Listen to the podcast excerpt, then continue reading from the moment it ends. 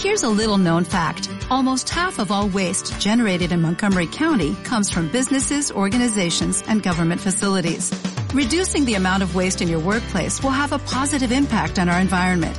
It can also save you money on your disposal costs. Reducing waste and recycling at your business is easy to do and is the law in Montgomery County. Make it your business to recycle right. Learn more at montgomerycountymd.gov slash recycle right or call 311. Importante es que tengas monitorizado lo, lo que te reporta cada inversión en digital para saber si te está funcionando o no, más que nada por eso. Vale, a ver, creo que lleváis todavía poco tiempo y todavía hay que seguir haciendo pruebas para ver realmente cuál es el mejor canal de conversión, porque claro, me decías que gran parte es la marca personal, pero eso tiene un, un push inicial muy fuerte, pero luego va cayendo y hay que vivir de, de, de la publicidad, ¿no?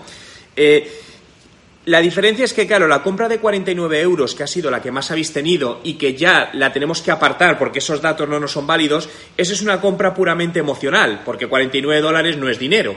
Ahora, si nos vamos a 500 dólares es una compra racional. Ahí ya no es tanto de la impulsión de compra ahora, pues son 500 dólares. Y un pago online de 500 dólares, un poco lo que, lo, que, lo que he visto a lo largo del tiempo es que cualquier pago por encima de 299 dólares online empieza a caer conversión drásticamente, todo lo que sea por encima de 299.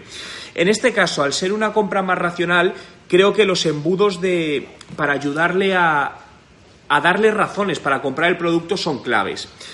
Aquí yo te diría, por un lado, ¿hacéis ¿habéis hecho algo de remarketing? Aquí el remarketing es clave en esta parte del embudo, porque realmente es una persona que a lo mejor a mí me llega tu información, yo veo tu webinar, pero yo todavía no creo que me tengo que gastar 500 dólares en ese producto. Por lo tanto, empezar a hacer estrategias de remarketing que me sigan impactando en los próximos 30 días puede ser muy útil. Aquí habrá que ver con el tiempo lo que tenéis que detectar es cuál es el periodo de conversión de la gente en este producto, porque a lo mejor son 15 días el periodo de conversión media o son dos meses, no lo sé. Entonces ahí eso, eso en el tiempo y los datos te darán esa respuesta, ¿no? Pero al final, hacerte embudos de remarketing te va a ayudar mucho porque además la publicidad en remarketing es mucho más barata que la publicidad directa y tiene un alto ratio de conversión. Y muy importante que en estas campañas de remarketing miras con el pixel qué tal te están convirtiendo para ver si te están siendo más efectivas que las campañas primeras directas, ¿no? Creo que te podría ayudar mucho para captar también leads y meterlos en el funnel. Imagínate que coges ebook, y cuando te hablo un ebook gratuito te estoy hablando de 20 páginas, de 20, 30 páginas, donde tú generas una landing page y promueves la descarga de ese libro. Igual que lo estás haciendo con webinars, pruébalo con libros porque es una estrategia que digo además personalmente me funciona muy bien, donde una vez al mes lanzas este ebook y les metes en ese embudo. Entonces, a partir de ahí ya empiezas el proceso que estábamos hablando del, em, del embudo. Eh, yo haría también, uno de los embudos que puedes probar es a lo mejor hacer un mini curso gratuito, imagínate de 7 o 14 días. Incluso lo puedes probar en dos versiones. Y, y que sea como una versión hiperreducida del curso que estás, que estás vendiendo. De tal manera que la persona está viendo qué va a aprender, pero todo se le queda un poquito limitado. Y a lo largo de ese embudo eh, si es un embudo de siete días, a lo mejor meterle dos ofertas, dos emails comerciales con ofertas destacadas. Es decir, si el precio son 497, a lo mejor vendérselo en el primer email promocional a 397 y a lo mejor hacer uno final si no convierte, pues con una opción un poquito más agresiva. Yo lo sacaría, ¿eh? Yo lo sacaría fuera, y una segunda prueba sacándolo fuera y no y le puedes hacer, mira, se me está ocurriendo una idea que funciona bien. En el primer, imagínate que alguien se apunta a ese videocurso, pero esto mismo lo puedes aplicar a los ebooks, ¿eh? En el momento de que se apunte y tienes la página de agradecimiento, hacerle una oferta puntual en ese momento con una cuenta atrás. De los próximos, yo que sé, 30 minutos tienes esta oferta intentar ahí hacer esa conversión. La realidad es que ahí no suele funcionar muy bien, pero yo te digo que lo pruebes porque no tiene nada que perder.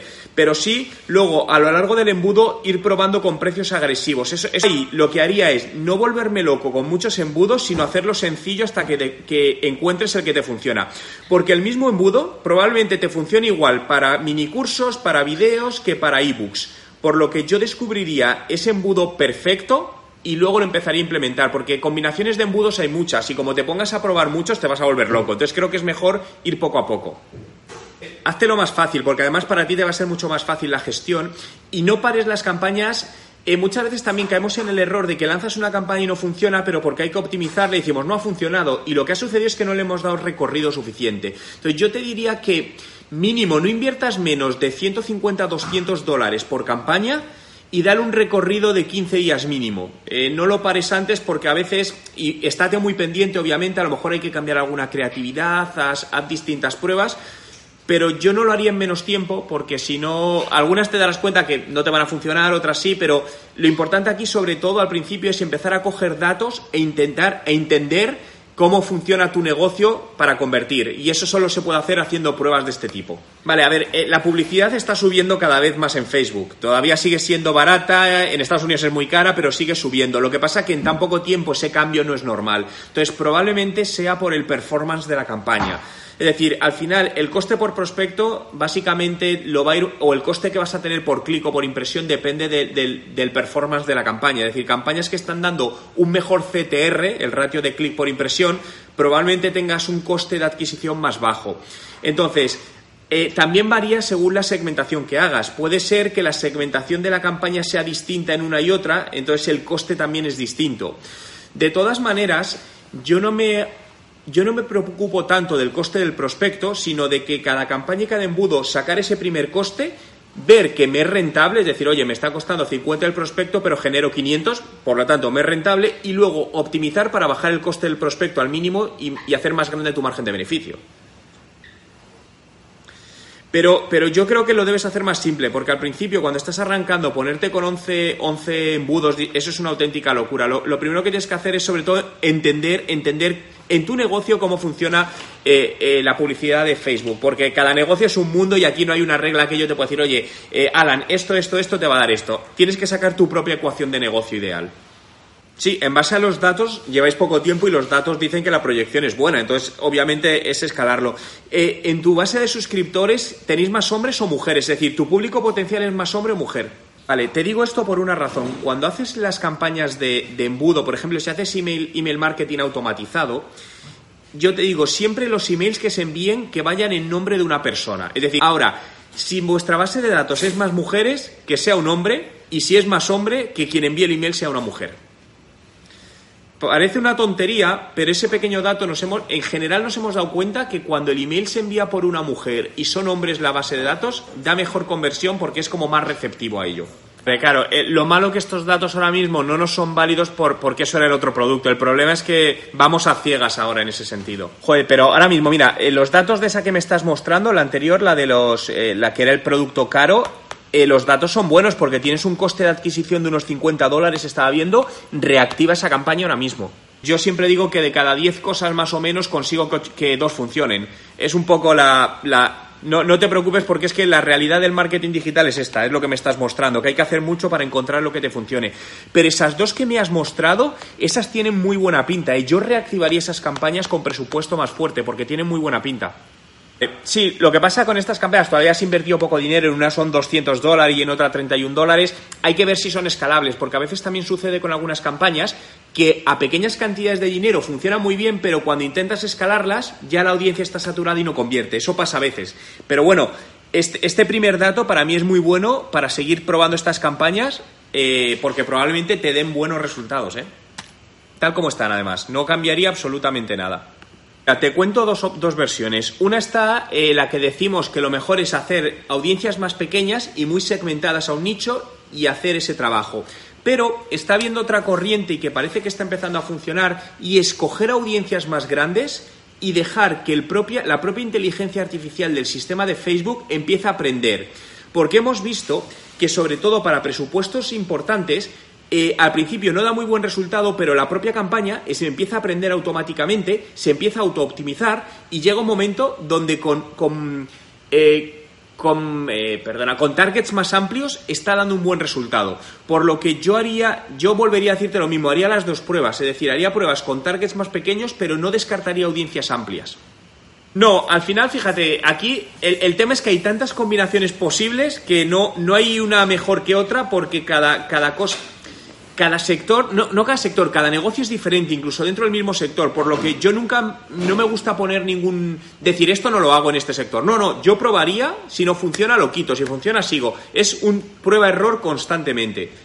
Todo lo que se te ocurra, yo haría la prueba. Y sobre todo lo que te comenté antes, aprovecha el remarketing de todas las campañas porque eso sí es muy potente, la parte de remarketing. Vale, vale. Eh, lo único, yo empezaría por las, eh, los remarketing más, más, eh, más ajustados, es decir, el de 180.000, que eso es un, un, poco una cosa más amplia, lo dejaría para el final. Yo empezaría por todos los visitantes que tienes en el funnel, los que no han tomado acción, es decir, los que tienen más probabilidad de conversión, dicho de alguna manera por tiempo limitado, juega con precio y con tiempo. Al final, aunque luego si te llega alguien después del tiempo se lo vas a vender igual, pero realmente al final cuando les dices, oye, esta oferta solo está activa en las próximas 12 horas, pues queda mucho mejor. Yo te diría que te olvides de todos esos datos porque no son válidos, porque estamos con un producto total, totalmente diferente. Entonces, lo que a lo mejor te funciona para uno no te funciona para otro y viceversa, porque estamos hablando que es 10 veces más el precio. Eso os va a ayudar a captar muchos leads de manera bastante potente y sencilla. Haría un seguimiento, pero basado en contenidos. Es decir, eh, cuando haces los emails automation a dos, tres, cinco días, a mí me gusta hacerlo más con contenidos que con acciones comerciales, porque al final las acciones comerciales la gente las rechaza. Entonces, puedes establecer un embudo con, como, que, como con los contenidos del curso segmentados y cada dos, tres, cuatro emails meter una acción comercial. Imagínate con, un resumen de las distintas temáticas del curso y donde pones un pequeño texto, esto tal, no sé qué, donde es la mayoría de email no sean comerciales, donde solo reciban información de valor, pero luego de vez en cuando le metes la oferta comercial. A lo mejor 48 horas. Ahí yo empezaría, dejaría un espacio de 48 horas entre ellos al principio. Prueba a lo mejor con embudos de 7 días, de 14 días, vete probando a ver qué tal resultado van dando todos los días suele ser bastante intrusivo ¿eh? y puede resultar a incluso ser que la gente se agobie y diga, uff, no quiero y se dé de baja. Yo no soy tan partidario de hacer esos webinars donde te están luego una hora vendiendo, porque normalmente la gente se empieza a caer del webinar porque no quiere que le vendan, ¿no? Yo sí separaría los productos de 500 y de 2.000 euros porque creo que la compra de 2.000 euros es todavía más pensada y quizás requiere una parte racional. Es decir, cuando hemos hecho, por ejemplo, ventas de productos por encima de 2.000 euros, lo que hacíamos era llevar a las personas a una llamada de teléfono, que la, gente pudiese concretar eh, o reservar una llamada de teléfono con una persona de nuestro equipo y en esa llamada es donde se hacía un script de ventas para cerrar en ese momento por teléfono la venta de ese producto, porque es un producto más caro. Es que normalmente cuando los, los, precios del producto son ya un poco más caros es muy difícil hacer una, una venta online. ¿eh? La gente se lo piensa mucho. Entonces, si hay un contacto personal vía teléfono, eh, yo, yo, yo, aprovecharía y utilizaría toda la parte de ese contacto personal. Es decir, esa llamada a la acción de intentar no llevar a la gente a una compra online del producto, sino llevarle a cerrar una llamada de teléfono, porque vía teléfono, si además tu socio es bueno, va a cerrar muchas más ventas. Y, lo que te decía, no hagáis muchas cosas a la vez porque si no os vais a volver locos y no vas a saber, sino vete, iros poco a poco. Es decir, aunque tengáis muchas ideas en la cabeza, creo que es mejor ir una por una y, ir descartando o acertando, pero ir poco a poco. Es que realmente la parte de optimización es muy importante porque es donde es, es, es eso, dejarle tiempo ir trabajando en mejorar ese embudo. Eso lleva un tiempo.